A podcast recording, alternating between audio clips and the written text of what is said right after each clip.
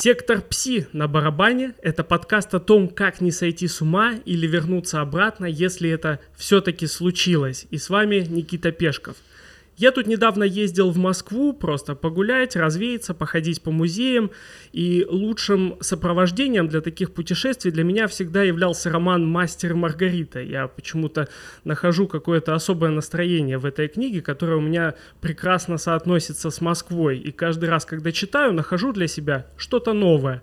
И в этот раз, когда я перечитывал книгу, я обратил внимание на то, как там описывается система психиатрической помощи, на то, как помогают душевно больным, как это описывал Булгаков.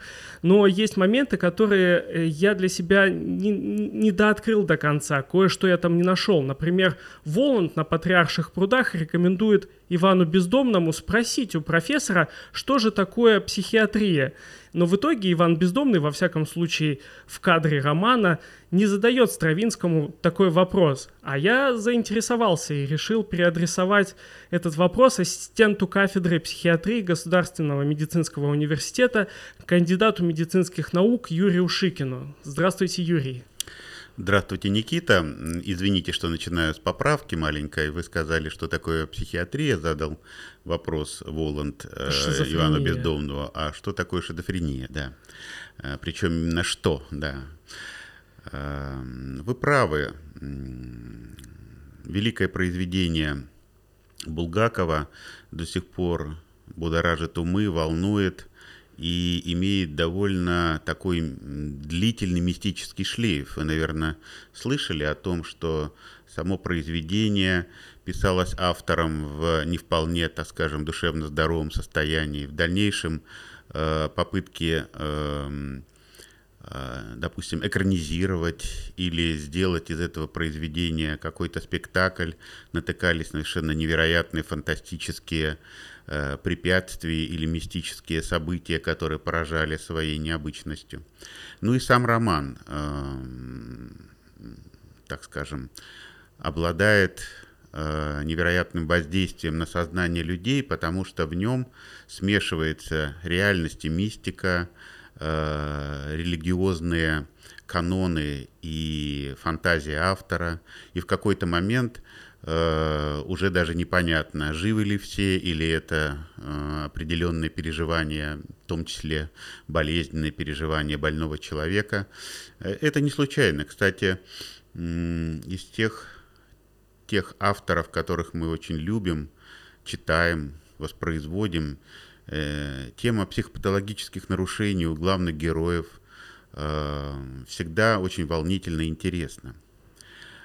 Если отвечать немножко практически, без э, романтического флера, то э, такое заболевание, как шизофрения, его именно истинные причины, э, как говорят врачи, этиопатогенез, до сих пор остаются не до, конца, не до конца распознанными именно своих тонких механизмах. Мы многое знаем, но до сих пор многое и не знаем. Но ясно одно, что это одно из тех как говорят врачи, эндогенных заболеваний, которое невозможно увидеть на экране а, электроэнцефалографа или на заключении а, магнитно-резонансной томографии или по какому-то тонкому анализу крови. Это то расстройство человеческой, целостной человеческой психики, когда именно эта целостность начинает распадаться. И мы видим, допустим, даже у главного, у, вернее, у персонажа а, Булгакова, Ивана Бездомного, и, и начинает э, расстраиваться последовательность его мышления, способность воспроизводить свои и выражать свои мысли.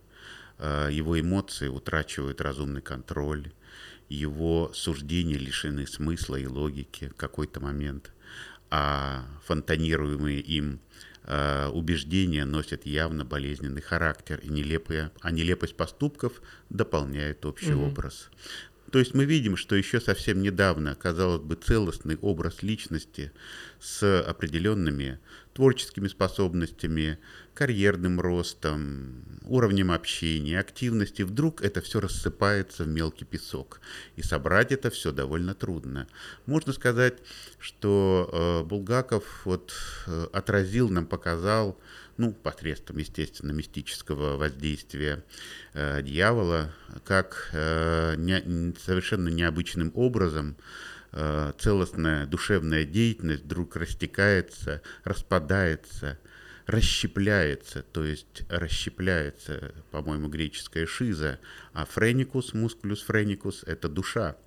Да, расщепление душевной деятельности на отдельные составляющие, распад целостности, последовательность суждений, мышления, поведения, эмоциональной волевой жизни – в этом-то и суть, конечно, этого заболевания. Э, к сожалению, до сих пор оно представляет большую проблему, его изучение э, тонких механизмов развития и теологических, и этиопатогенетических факторов до сих пор э, стоит как одна из главных целей нашей науки. Угу. А мы говорим о том, что его сложно диагностировать какими-то привычными медицинскими инструментами. Откуда оно тогда берется? Как ну, получается? Ну, его сложно диагностировать не специалист, то есть невозможно, вернее, даже диагностировать инструментальными методами, но оно успешно диагностируется клинико-психопатологическим методом, которым владеют именно врачи-профессионалы. Этому долго учатся. Я скажу больше. А, прийти в психиатрию просто так и начать успешно э, диагностировать, изучать, лечить не все могут. Я знаю многих моих, вот когда я учился, одногруппников, которые э, усп- очень успешные сейчас хирурги, терапевты, э, эндокринологи, косметологи, но когда им предлагали э, на занятиях по психиатрии провести обычнейший анализ психической деятельности, мы называем это психический статус человека, они выглядели растерянно и затруд... испытывали затруднения. Вот я хочу сказать, что до известной степени этот навык и возможность клиника психопатологической оценки психического состояния человека с учетом всех нюансов, разнообразий личностного развития, э, эмоциональных поведенческих реакций.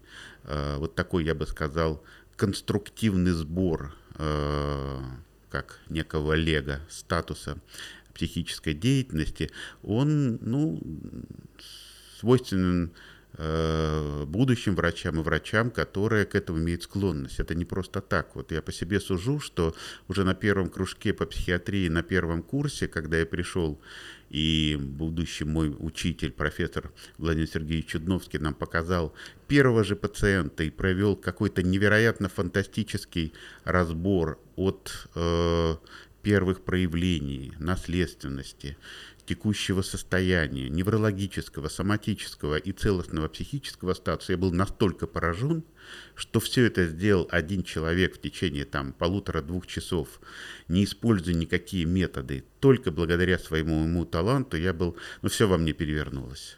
А, и вот я к чему иду все-таки возможность диагностики с помощью клинико-психопатологического метода, несмотря на кажущийся субъективизм в оценках, является достаточно объективным и ничем не отличается от осмотра любого врача своего пациента, который там выслушивает тоны сердца, дыхание в легких, пальпирует э, кишечник, брюшную полость, оценивает там состояние кожных покровов. Это такая же объективная вещь, как и любой осмотр врача. Поэтому в диагностике еще говорят, врачебное искусство, играет роль, конечно же, навык, определенное ремесло, ну и до известной степени э, любовь к этому делу. Вы знаете, ну вот, говорят, психиатрия, если приходит, из нее не уходят.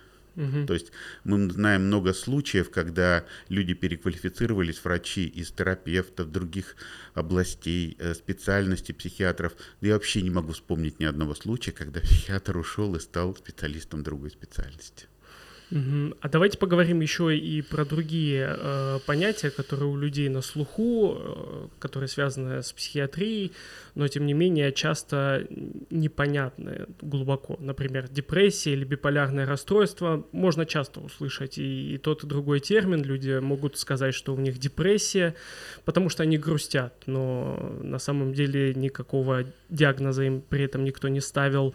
Э, где граница вот между э, такими э, житейскими пониманиями и профессиональным взглядом на вещи? Э, Никита, вы задали очень важный вопрос.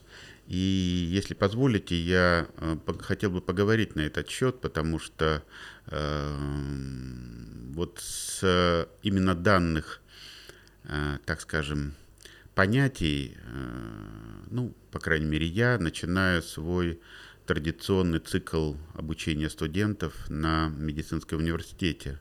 Чаще всего это клинические семинарские занятия, иногда бывают лекции. А, действительно, я спрашиваю студентов, когда вы хотите кого-то обидеть, э, вы какой используете термин? Ну, конечно, выкрикивают различные оценки умственных способностей, я уж не буду их повторять, угу. вот. Или когда мы хотим кого-то похвалить, мы говорим о его высоком интеллектуальном уровне работоспособности, уме, таланте, способностях, даже мы не говорим о, о степени того, как работает его сердце, печень или кишечник, да, какой у него хороший стул, извините, вот. Э, и действительно, когда мы даем оценочное суждение другому, э, говорим, сплетничаем, кстати, сплетни – великая вещь. Никогда не задумывались, что люди говорят о других чисто бескорыстно, обсуждают. То есть это бескорыстный интерес к духовному миру другого человека. Это э, желание о чем-то узнать, какие-то подробности, нюансы, хотя от этого ни тепло, ни жарко, ни холодно. Ну, на том стоим, я кстати, журналист. Кстати, замечено очень давно, что люди с аутистическим складом, в том числе больные шизофренией, совершенно не интересуются другими в этом смысле и не сплетничают. И вообще, когда они оказываются в привычной компании, они держатся холодно и отрешенно, потому что им мне неинтересно, у них нет той эмпатии. Так я вернусь. Так вот, в начале цикла обучения психиатрии мы со студентами всегда пытаемся разобраться э, об основных дефинициях понятий психопатологических терминов, которые очень часто заезжены в быту. Мы э, говорим о понятии таком, как, э, таких понятий, как депрессия, паника или, допустим, вот на слуху мания величия, преследование, э, термин иллюзия или галлюцинация, да, бред или слабоумие, параноик. И все эти термины, которые являются глубоко психопатологическими, и каждый имеет свое определение. Э, студентов этому учат, психиатров, особенно в ординатуре, чтобы ничего не путать. Но они настолько заезжены в быту, что, допустим, нередко эти термины используются ну, достаточно умозрительно.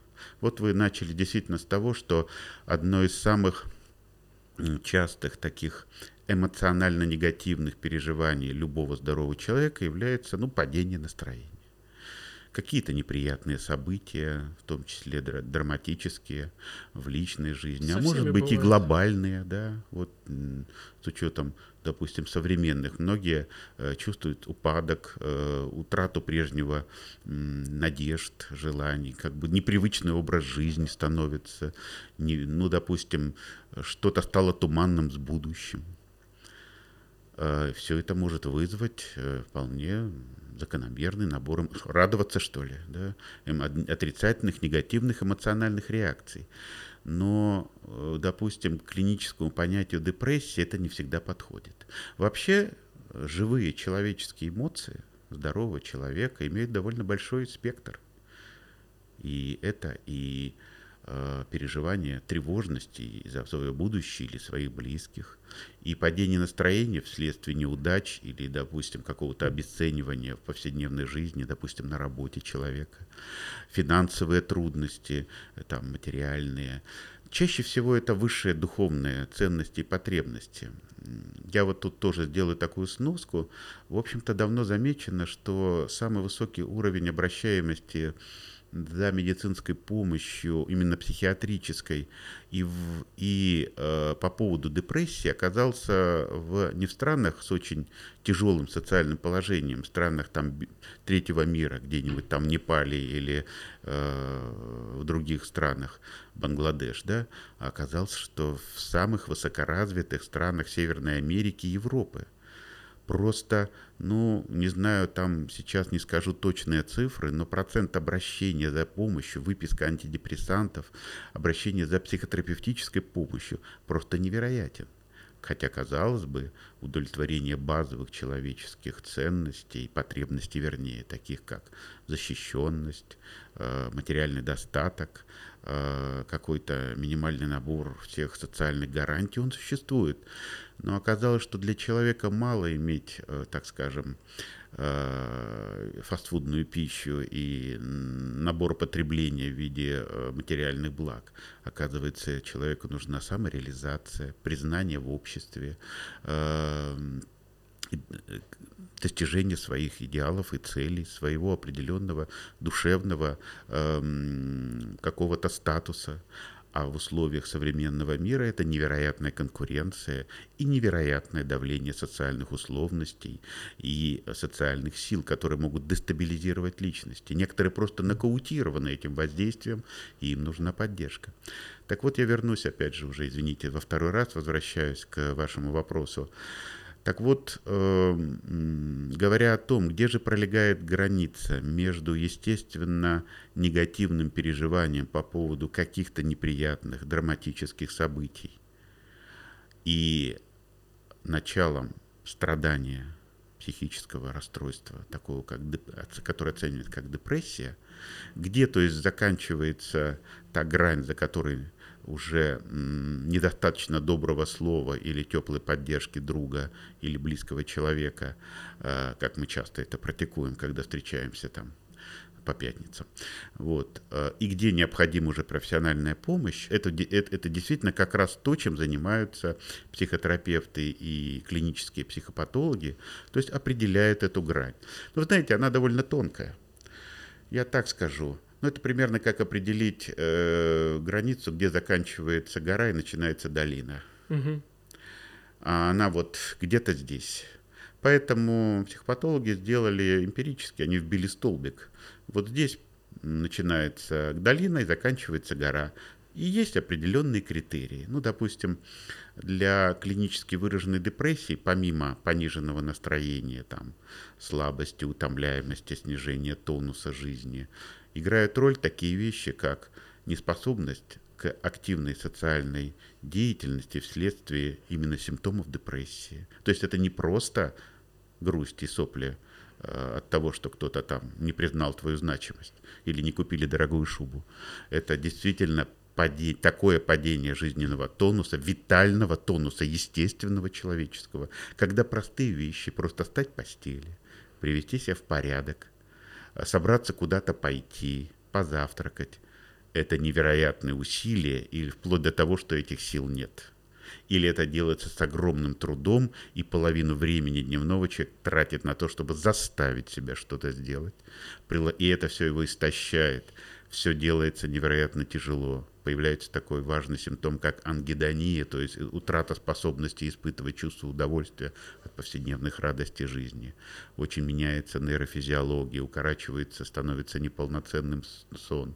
А, или наоборот появляется непродуктивная сонливость в течение дня, вялость, разбитость. Люди говорят, меня ничего не радует, у меня ни на что нет сил. И вроде бы, когда человек об этом говорит, ну, а кто об этом не может сказать? Да каждый человек в этой жизни когда-то испытывал и усталость, и вялость, и падение настроения, и грусть. Но опять же, психопатологи имеют э, готовый и знакомый им э, набор критериев клинических, где заканчивается нормальная эмоциональная реакция, и можно говорить уже о, о психической патологии. Вы знаете, это довольно распространенное заболевание. Два года назад говорили, что по своей заболеваемости, вернее распространенности заболевания депрессии, она к 2025 году, по данным ВОЗ, она догонит самое распространенное заболевание в мире, это сердечно-сосудистое. То есть сейчас уже считается, что они их обогнали. Да. А есть э, Понятно, что специалисты себе сделали какие-то пометки, а как обратить внимание человеку, что он переходит уже какие-то границы, и все, пора бы уже обращаться за помощью?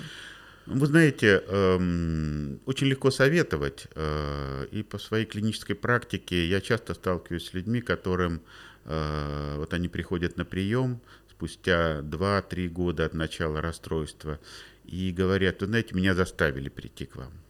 Близкие, родные, чаще всего те, кто уже когда-то обращался и знают, что это не так страшно или опасно, и что это не стыдно, в конце концов, да, что если у тебя Э, очень тягостное душевное состояние, в голове навязчивые тягостные мысли, извиняюсь, о смерти, о бессмысленности своего существования, с чувством вины, безысходности, с массой соматических э, э, страданий, потому что при депрессии, депрессия не бывает абстрактной, она садится, извиняюсь за термин, бытовой на тело. И бывает очень характерное ощущение тяжести за грудиной, тонические, тензионные, так называемые монотонные головные боли, вообще болевой симптом очень часто, особенно у пожилых. И это нарушение пищеварения, дыхательной деятельности. Вот сейчас после, так скажем, еще не закончившейся эпидемии ковида у многих э, людей с тревожными, тревожно-депрессивными состояниями появляется чувство нехватки воздуха или недовлетворенность вдохом, такой, как говорят, невротический ком в горле. Э, появляются боли в суставах, масса так называемых масок депрессии, с которыми, кстати, они действительно очень поздно обращаются, так как пытаются найти понятную причину. Угу. Кстати, пациенты с депрессией нередко произносят эту фразу «дайте мне понятную любую болезнь, только не это непонятное, мучительное, разрывающее душу состояние, когда сам с собой борешься и ни к чему это не приводит». Так вот, если, отвечая на ваш вопрос, извините, что так многословно, э, если дать такой простой совет, послушайте других. Вы знаете, очень хорошо видно, термин «со стороны виднее» здесь очень важен. Почему? Потому что то состояние, которое мы оценим как клинически значимое и даже немножко в силу суицидального риска опасная для здорового депрессия, нередко очень хорошо видна близким людям, которые знают, какой он был в норме, какой он в обычном состоянии. И вдруг эта матрица восприятия не совпадает тусклое выражение лица и землистость кожных покровов, скорбная складка на лбу, затруднение мыслительных когнитивных способностей, даже это, кстати, один из симптомов. Начинаются очень большие трудности в обучении, голова не соображает, мысли растекаются, невозможно сосредоточиться, все раздражает, нетерпимость, или все воспринимается трагически и апокалиптически – не тот вообще тонус, не тот взгляд, не тот голос, не то... Все становится...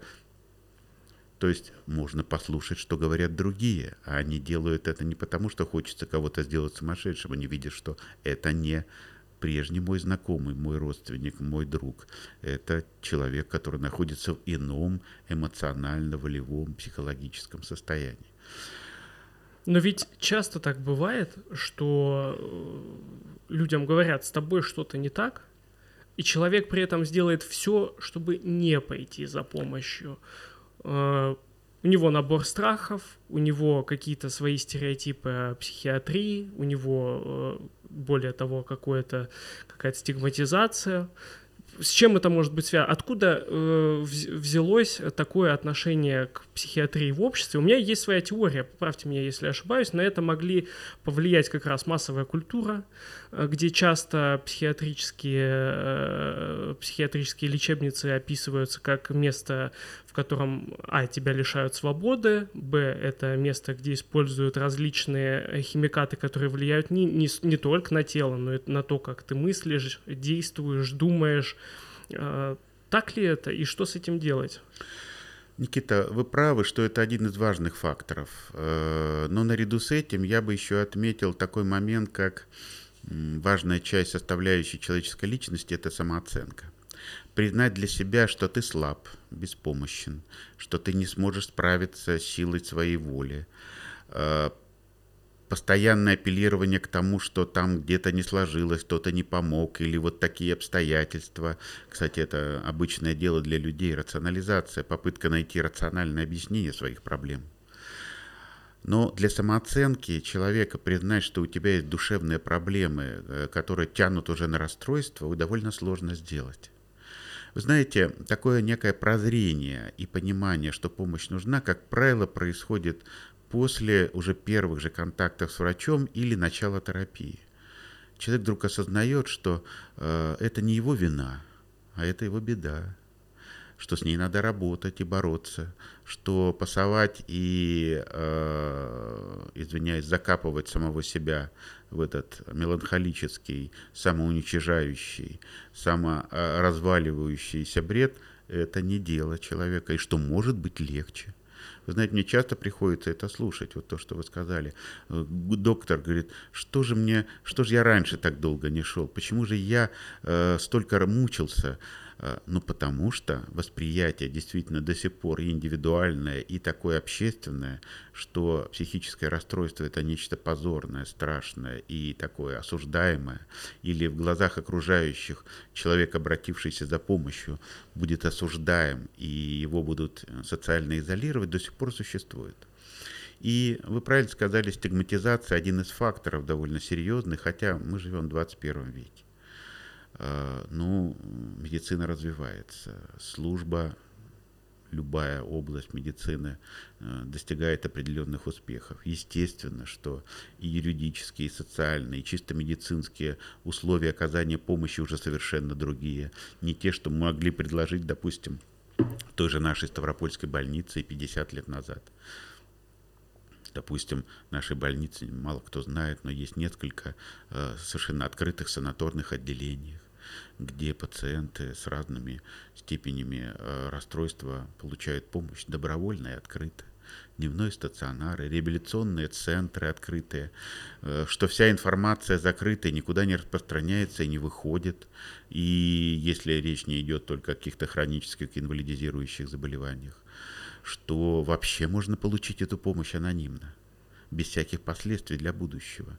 Я с вами согласен, что иногда некоторые чисто бюрократические, э, а в медицине есть своя бюрократия, моменты, они нас иногда, ну, немножко парализуют. Вот я вам приведу пример, как сейчас, устраиваясь куда-то на работу, э, от каждого из нас требует справку принести из психиатрического диспансера, что ты не состоишь на учете. Вы знаете, э, более, большего вреда для э, борьбы с э, стигматизацией психиатрии придумать себе даже невозможно. Я угу. сам, работая в больнице и на кафедре, каждые пять лет приношу эту справку. Я э, иду к врачу, сажусь на стул и прохожу обследование. Вы знаете, я всякий раз думаю, а кому какое дело, с каким болезнью я страдаю? Я имею полный набор, согласно закону о психиатрической помощи и гарантии прав граждан Российской Федерации, никому не сообщать, имеются ли у меня какие-то проблемы или нет, лечусь я у психиатра или нет, если, извиняюсь, я не являюсь только душевно больным, которым требуется инвалидность и э, печенье постоянное. Я считаю, что вот это один из таких факторов нашей парадоксов, извиняюсь, шизофренической нашей жизни, когда мы, с одной стороны, прикладываем массу усилий. Я знаю, что администрация больницы и общественные советы и службы прикладывают массу усилий, чтобы преодолеть стигматизацию, чтобы открыть двери, проводить э, такие э, конференции на этот счет. И в то же время тебе, говорят, а принеси-ка родной справку из психиатрической больницы. Ни одним законом такие справки не обусловлены. Нет таких законов, чтобы человек доказывал, что он не находит. Это есть так называемая э, бюрократия, которая требует принести документ, чтобы в случае чего в дальнейшем было, как говорится, ну как бы сказать, культурно на вашем подкасте кое-что прикрыть себе определенное место. Вот. Э, но это совершенно не относится к какой-то заботе о психическом здоровье и никакого отношения к диспансеризации не имеет. Как бы чего не вышло. Да. Ну, я так не случайно об этом говорю, потому что ваш вопрос затрагивает очень важный момент.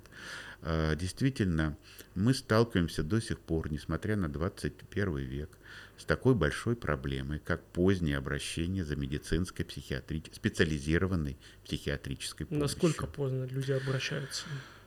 Вот я вам приведу данные, они, может быть, немножко устаревшие, но эти данные иностранные, а, европейские.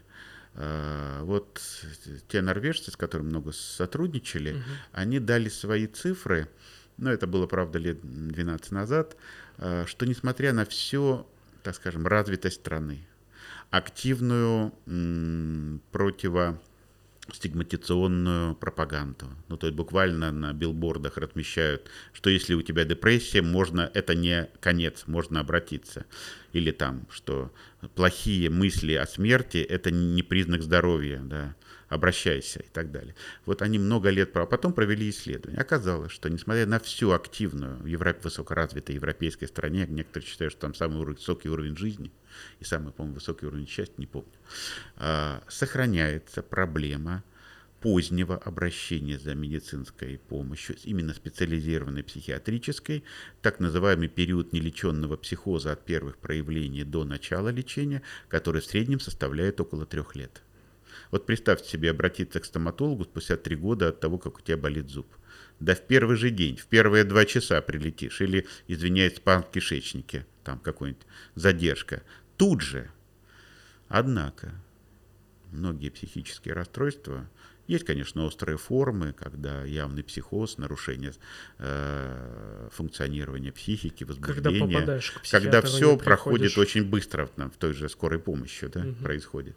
Но действительно, психические расстройства, многие из них начинаются из-под незаметно. Часто это путают с изменениями характера или жизненными обстоятельствами. Э, или там, э, допустим, э, приведу пример – молодая девушка рассталась с парнем, потом не сдала сессию, хотя много училась и занималась. Потом она перестала выходить из дома. Родители приехали на каникулах навестить и увидели, что она в полном беспорядке, уже там давно не ходит в душ, к чему-то прислушивается, э, молится, причем не традиционным там э, богам, а каким-то своим выдуманным. Ну и начинаются поиски там виноватого или обстоятельств. Оказывается, что такое состояние у него больше, чем год, что с парнем распалась именно по этой причине, что сессию не сдала именно по этой причине, то есть психического заболевания. И такой беспорядок в ее душевной, психической и поведенческой жизни не от того, что ее бросил парень или плохие преподаватели не поставили ей экзамен, а потому что она заболела, и заболевание протекало медленно, но нарастающе, и вначале изменились допустим, чувства к другим людям, адекватность высказываний, поведения, парадоксальные реакции. Потом появились когнитивные проблемы, то есть мышление перестало работать логично и последовательно, способность запоминать, воспроизводить и, допустим, реализовывать свои интеллектуальные способности на занятиях и экзаменах. Потом поменялось поведение, волевая деятельность, и все это имело характер медленно прогрессирующего, нарастающего заболевания, которое не сопровождалось какими-то яркими вспышками или эмоциональными аффективными реакциями. Вот. И часто люди это видят, вернее, смотрят, но не видят. И э, до момента, когда что-то начинает уже угрожать жизни человека или явно носит нелепый характер, э, обращаемость за помощью является очень отсроченной.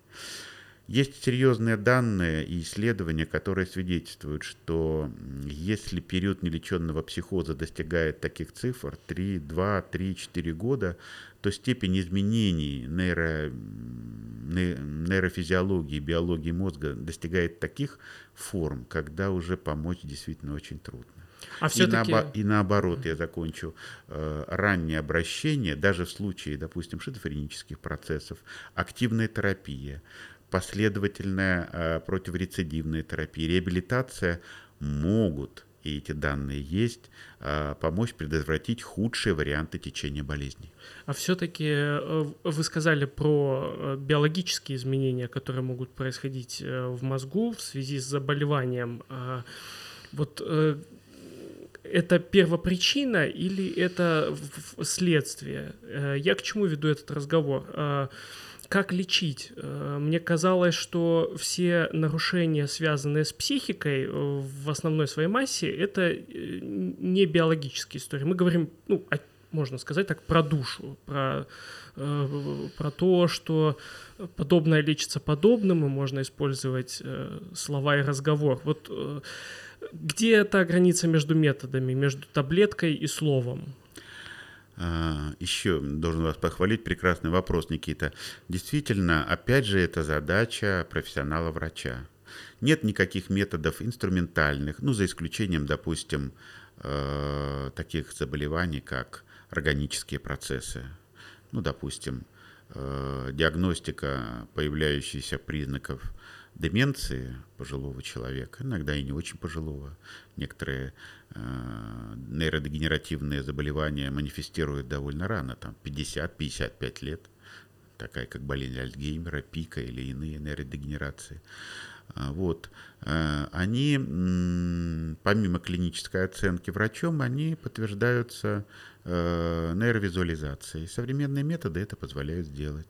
Некоторые заболевания оболочек и вещества мозга, инфекционного, в том числе травматического, иного генеза, можно подтвердить, но, повторяю, подтвердить, не э, первично диагностировать, а доказать ну, допустим, там синдром Хакима Адамса, так называемый, нормотензивная гидроцефалия, она определяется на МРТ, но до этого есть клинические симптомы. Так вот, э, но в психиатрии в нашей области до сих пор, э, ну, я даже на вскидку скажу, ну, практически 80% расстройств, они имеют, э, так скажем, столь тонкий уровень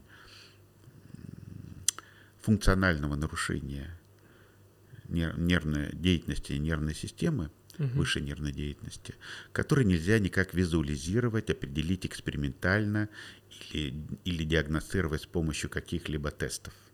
Но вы правы, есть целый спектр э, так называемых психогенных расстройств, в том числе и депрессивных, о которых мы сегодня говорили, которые составляют скорее декомпенсацию личности в сложных социальных социально-культуральных условиях. Ну, допустим, э, человек в связи с какими-то событиями вынужден сменить место жительства, страну. Он попадает в иную культуру, в иную языковую среду, иными традициями, которые полностью расходятся с привычными ему. Представляете, что из всех своих э, богатых психических Э, функций опыта он может только использовать э, короткий набор фраз без возможности пошутить, э, настроиться на эмоциональную волну, отрефлексировать.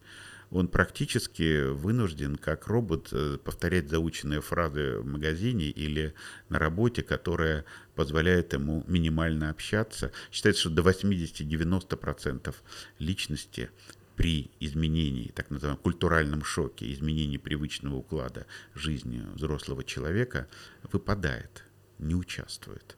И это тяжелое потрясение. И не случайно у мигрантов нередко бывают эти реакции, в том числе депрессивные, тревожные, э, личностно-декомпенсационные формы аномального поведения. И в данном случае вы правы, э, та помощь, которая нужна, это в основном психотерапия и психотерапия направлена на том, чтобы словом повлиять на определенные психические, в том числе эмоциональные, болевые, логические паттерны человеческой деятельности психической, чтобы э, помочь справиться, адаптироваться, преодолеть, э, что называется, привести к определенному, ну так скажем, э, психологическому равновесию, при том при всем, что, допустим, те же проблемы остаются. Действительно, иногда психогенным является не отсутствие достаточного уровня потребления питания, а отсутствие э, высшей способности реализации и самоактуализации личности в этом мире. Потому что самый низший уровень потребностей можно удовлетворить и базовый. Кстати, на этом вся капиталистическая экономика построена. Надо всем дать тот уровень, чтобы ниже не падали, чтобы не бунтовали, грубо говоря. Вот. А дальше уже давай конкурируй, сопротивляйся, борись. Не у всех есть такие возможности. Не все могут стать э, высокооплачиваемыми менеджерами, топ-менеджерами, золотыми парашютами или успешными олигархами. Вот. И не все, э, как я многим девушкам говорю, на вас всех таких олигархов не хватит. Но это такой опыт. Я очень много лет заведовал острым отделением женским отделением нашей психиатрической клиники. И вот э, у многих иногда вот такие ожидания от жизни будущих молодых и уже средних лет женщин, когда ничего в этой жизни не удается, а те стандарты, которые несутся, помянутых вами средств массовой информации, они столь высоки, что они просто сбивают их с ног, а у них, оказывается, ничего не получается. И нет тех воздыхателей и олигархов, которые обеспечат им этот высокий, фантастический, навязанный массовой культуры уровень потребления, ну, который является ну, далеко умозрительным. И это непростое решение для психики. Иногда это Я, кстати, дезавуирует. заготовил еще вопрос по поводу вот этого момента угу. с тем, как мы видим себя. Но я оставлю его чуть позже. Но где все-таки тот момент, когда человек, который сталкивается с трудностями, не может сам или с помощью терапии слова пройти, и когда нам необходимо влиять на него химически? Да. А, действительно, этот момент очень тонкий. Но я бы сказал простыми словами. Если вы понимаете, что добрый совет и поддержка никак не могут вам помочь, и что вы испытываете серьезные трудности в социальном функционировании, обычном бытовом, жизненном, трудовом, э, когнитивном, умственном деятельности, у вас теряется, вот как сегодняшний мой пациент на консультации, кстати, молодой человек, 36 э, лет, который первым что сказал словом, что его беспокоит, это суицидальные мысли, а вторым, что он не испытывает никакого удовольствия от всего, что раньше приносило ему. То есть тяжелейшая ангидония. И это не есть норма. И это не есть реакция на события. У него там был трагический распад семьи. Э, это есть депрессия, потому что падение витального, то есть жизненного тонуса до такого уровня, когда социальное функционирование либо затруднено, либо вообще неосуществимо, то есть люди теряют работу, теряют возможность общаться с близкими, просто следить за собой, это уже никак нельзя объяснить просто грустью.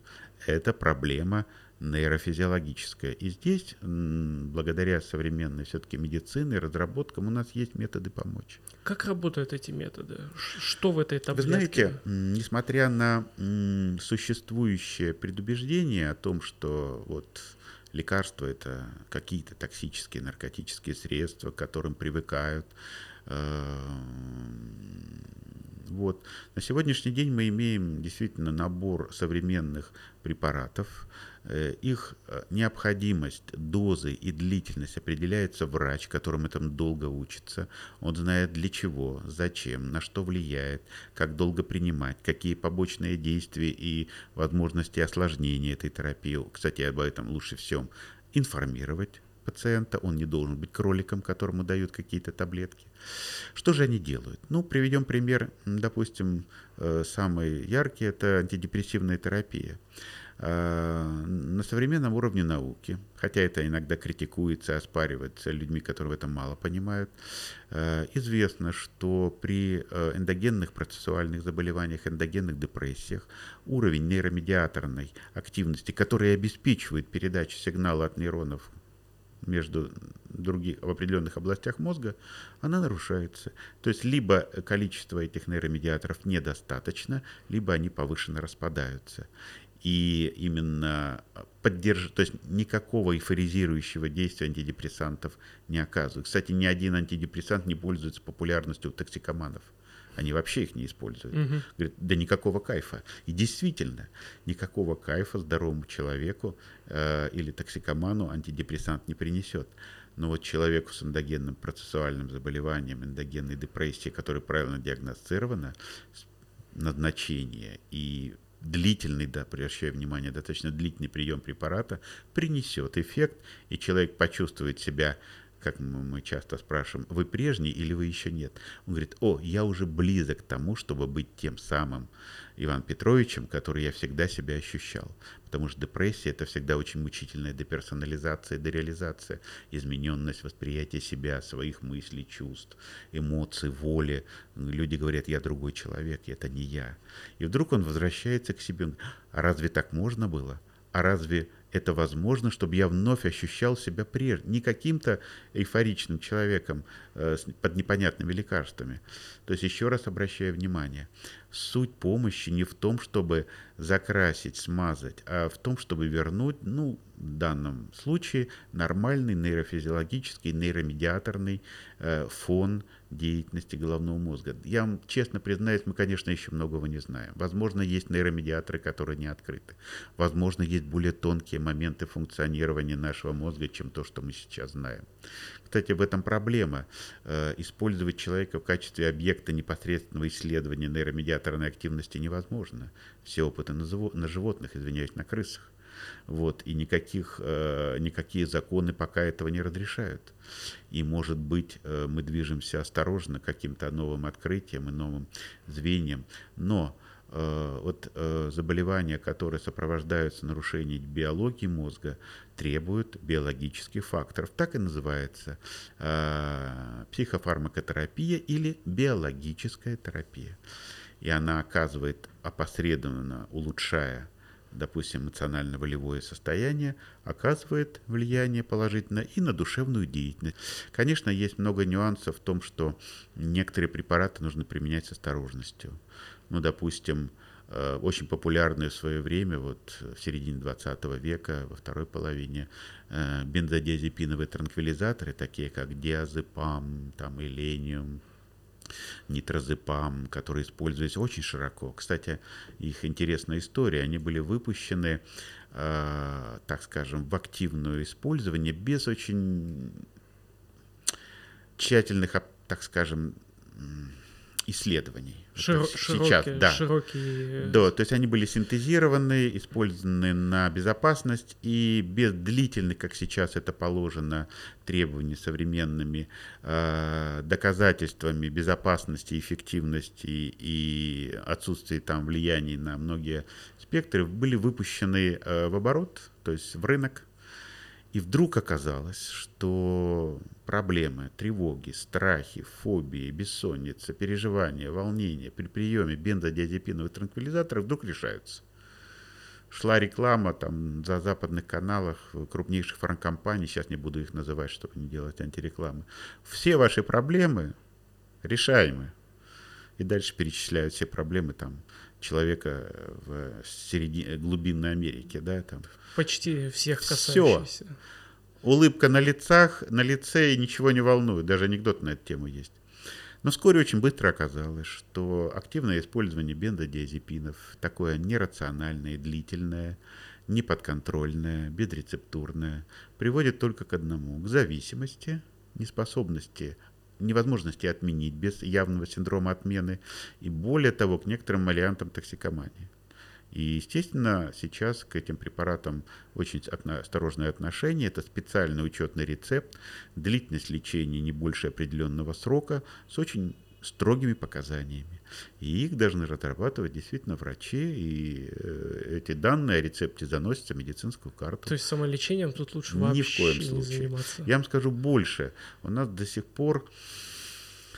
Ой, это я говорю с болью, и говорю об этом на лекциях студентам. У нас до сих пор очень распространено не только самолечение, а лечение по слухам, по разговорам, по советам соседа, Э, чаще всего, э, как я говорю опять же своим студентам, если вы думаете, что вы будете лечить своих больных, вы глубоко ошибаетесь. Ваших больных будет лечить советом сосед в очереди к врачу, либо э, провизор в аптеке. До сих пор, вот, несмотря на то, что мы живем в 21 веке, в довольно большом краевом городе, самое популярное средство у большинства людей по совету даже иногда некоторых врачей, для лечения э, тревог, бессонницы, боли в сердце является настойка корвалола. Вау. знаете, э, большего а средневековья, большего, средневе, ну, большего средневековья это только обращение к экстрасенсу или колдуну, наложением печати там проклятия или снятие печати проклятия. Спирт, что такое настой корова? Спирт, которым растворены какие-то травы, а главное неизвестное количество фенобарбитала – то есть барбитурат, который действует токсически, особенно на головной мозг, накапливается там, приводит к необратимым последствиям, в том числе до когнитивного снижения. И это ежедневно в нарастающих дозах по любым поводам. И это безрецептурно, бесконтрольно, сколько угодно. Я встречал в своей практике барбитуровые психозы корвалольные, когда люди, извиняюсь, там, с высшим образованием, педагог, который работает в школе, поступает с галлюцинозом, атаксией, то есть нарушением походки, нарушением сознания, потому что кто-то посоветовал пить корвалол три раза в день, там, по полфлакончика или чайной ложки. И все это привело к таким последствиям. Я не случайно об этом говорю. Э, мы иногда Наши пациенты иногда боятся принимать антидепрессанты по совету, по назначению врача, исходя из объективных клинических показаний. В то же время, когда мы чуть-чуть копнем, что же он использует в своей обычной жизни, просто волосы дымом становятся. А боится использовать, потому что э, потому сказали, что, что... Да, потому что в социальных сетях, в средствах массовой информации, потому что люди говорят, антидепрессанты – это наркотик. Э, есть люди очень такие активные, у которых миллионы подписчиков они проводят активную э, антипсихиатрическую пропаганду. Вы знаете, движение антипсихиатрии очень давнее и э, пережило определенную эволюцию. Помните Опять же, вы начали сегодня с Булгакова, а я обращусь к еще одному художнику, режиссеру Андрею Тарковскому. Помните его фильм э, «Ностальгия», который он снял в Италии, уже будучи за границей? Признаюсь, пока и, не добрался. Ну вот вам задание посмотреть. Э, и там в ходе сюжета э, звучит таким боковым или рефреном такой оценивается такой момент о том, что э, в нашей стране, в Италии, приняли закон о том, что психиатрические больницы закрываются, а всех выпускают на волю. Ну, о чем антипсихиатристы постоянно говорят. Что врачи, психиатры – это страшные люди, которые ставят несуществующие диагнозы, лечат страшными лекарствами. Надо всех, э, все больницы закрыть, а всех пациентов выпустить на волю, потому что это не, э, это не душевно больные, а это люди, которые живут э, душевными кризисами в нашем сумасшедшем мире. Такой эксперимент был проведен. И без всяких криков.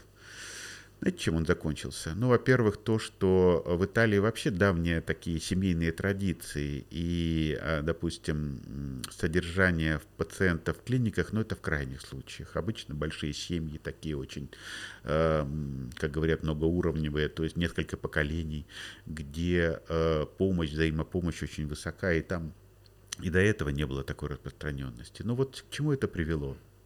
Ну, во-первых, по городам и весям стали ходить бедные, обездоленные, неспособные содержать себя, обеспечивать свою жизнь, существовать как-то.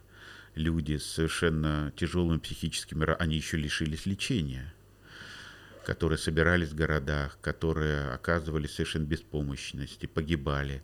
В конце концов, э, закончилось все то, что с помощью действительно определенных э, активистов социальных, да и самих пациентов, протестные акции, наконец, э, воссоздали э, нормальную систему специализированной помощи, э, которая в Италии, как и в других странах, сейчас функционирует, как и в нашей стране. То есть сам постулат того, что нет никаких психических заболеваний биологических, а есть просто душевный кризис здорового человека, он, конечно, очень симпатичен, но он глубоко популист, популистский и никакого рационального значения не имеет.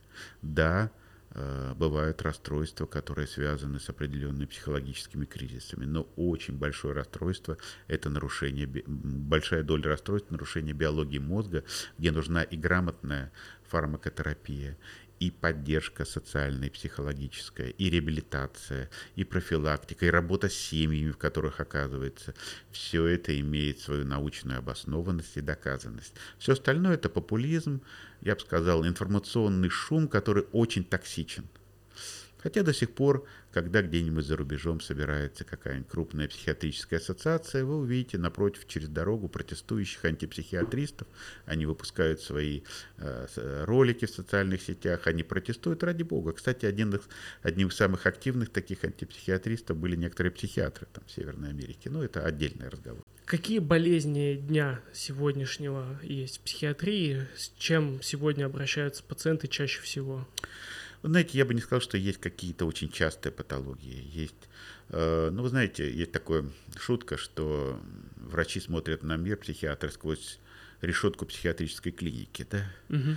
Э, и нередко так склонны несколько клинически оценивать уровень здоровья наших пациентов, ну, потому что имеют дело все время с патологией, да.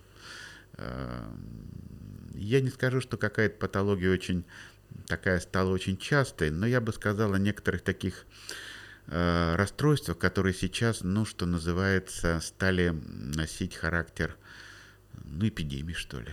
Угу. Но я говорю о личностных, пограничных личностных расстройствах у молодых людей. С чем это связано? Подростков, у юношей. Вы знаете, э, нет однозначного ответа на этот вопрос. Я думал об этом, и вот недавно, в апреле этого года, участвовал э, в крупном форуме психиатрическом школы молодых психиатров создали, где пришлось, пришлось послушать ведущих специалистов разных областей, в том числе и на тему детской психиатрии, где был отдельный специальный доклад, э, как по пограничным личностному реагированию, ну и еще отдельно был по так называемому гендерному переходу. Но это не у детей, это была вообще отдельная секция. То есть то, куда все рвались и залы были переполнены. Э, оказалось действительно, что по не совсем понятным причинам э, очень сильно изменилось характер и проявление клинических психопатологических, психопатических нарушений у молодых людей, э, начиная с возраста 12, 13, 14 людей, э, лет, которые э, сейчас носят характер действительно, не скажу тотального, но очень такого высокого роста, когда эти молодые люди становятся крайне эмоционально нестабильными, вплоть до колебаний настроения в течение дня от непонятной радости до попыток суицида с нанесением себе многочисленных порезов на руках в течение дня там, или к концу дня, нарушений физиологии сна, то есть это люди ну, практически не спят ночами, они там до 4 утра э, занимаются общением социальных сетей, социальных группах очень деструктивного плана. Э, у них очень необычные увлечения, интересы, касающиеся своего внешнего вида, очень часто своего соматического статуса, то есть развиваются анорексии, булимии, связанные с переживаниями измененности восприятия своего физического образа, его непринятие, попытка изменить. Кстати, я думаю, и вот эти вот гендерные проблемы, осознание себя тоже во многом у них от этого происходит. Не принимают себя как таковым, как существо девочки или мальчика. Начинается некоторое дробление в головах и в сознании человека. И э, вы знаете, да, и слушая этот доклад, э, мы э, как раз поговорили о той важной теме, что некоторые врачи-психиатры в растерянности. В общем-то, когда такого подростка приводят врачу-психиатра классической школы, ему выставляют шизофренический процесс там гибоидофрения или малопрогредиентный процесс. Потом оказывается, что спустя какое-то время, что, в общем-то, это не, это не процесс, это не шизофренический распад личности. Это такое пограничное аномальное личностное реагирование, связанное с до конца не выясненной тенденцией в социально-психологической жизни общества. То есть э, нестабильное, эмоционально неустойчивое, склонное к саморазрушению, употребление каких-то психоактивных средств. И при этом сами эти бедные подростки с пограничным расстройством начинают демонстрировать, активно настаивать на наличии у них психозов. В частности, наличие у них сущностей в голове, неких воздействий на их сознание, некоторых видений, обмана восприятия, причем так настаивают, что врачи сдаются и начинают диагностировать у них эти заболевания, вплоть до оказания им там стационарной активной психиатрической помощи. А зачем они это делают?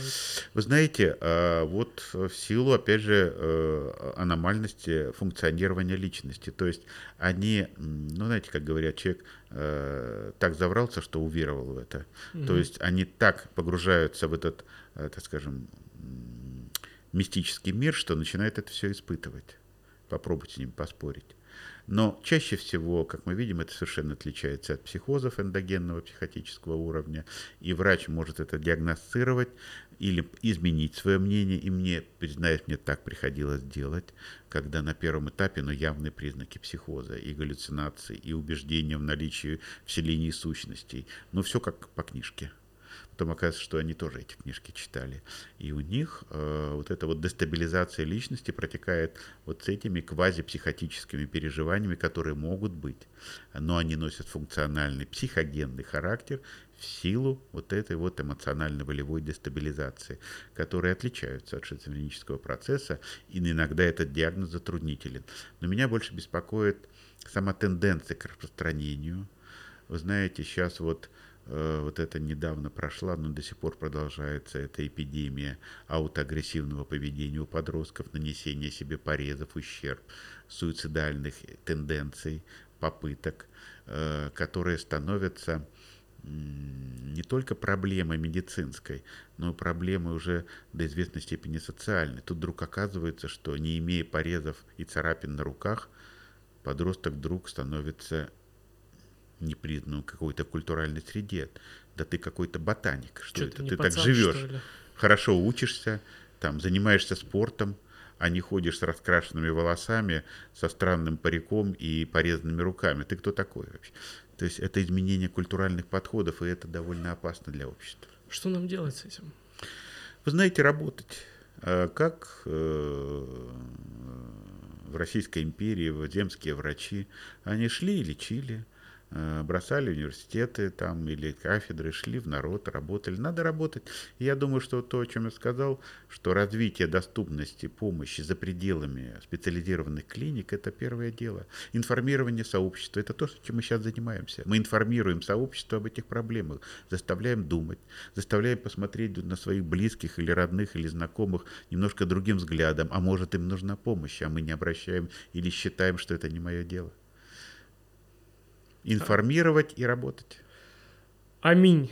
Да, я прям заслушался, и я для себя главный вывод сделал. Э, его можно сформулировать так: надо быть повнимательнее к себе, к людям вокруг, потому что это первый шаг к тому, чтобы, возможно, кому-то помочь, кого-то спасти. Спасибо большое за сегодня такую беседу, наполненную и разнообразную. Я попрошу всех, кто дослушал до этого места, пожалуйста, если вы э, сделали для себя пару полезных выводов, пожалуйста, поставьте нам лайки там, где вы это слушаете, оставьте комментарий, потому что это очень полезно для нас и поможет нам донести те же самые полезные мысли для других людей. Юрий, спасибо вам большое. Спасибо вам и будьте здоровы. Будьте здоровы. Доброго дня.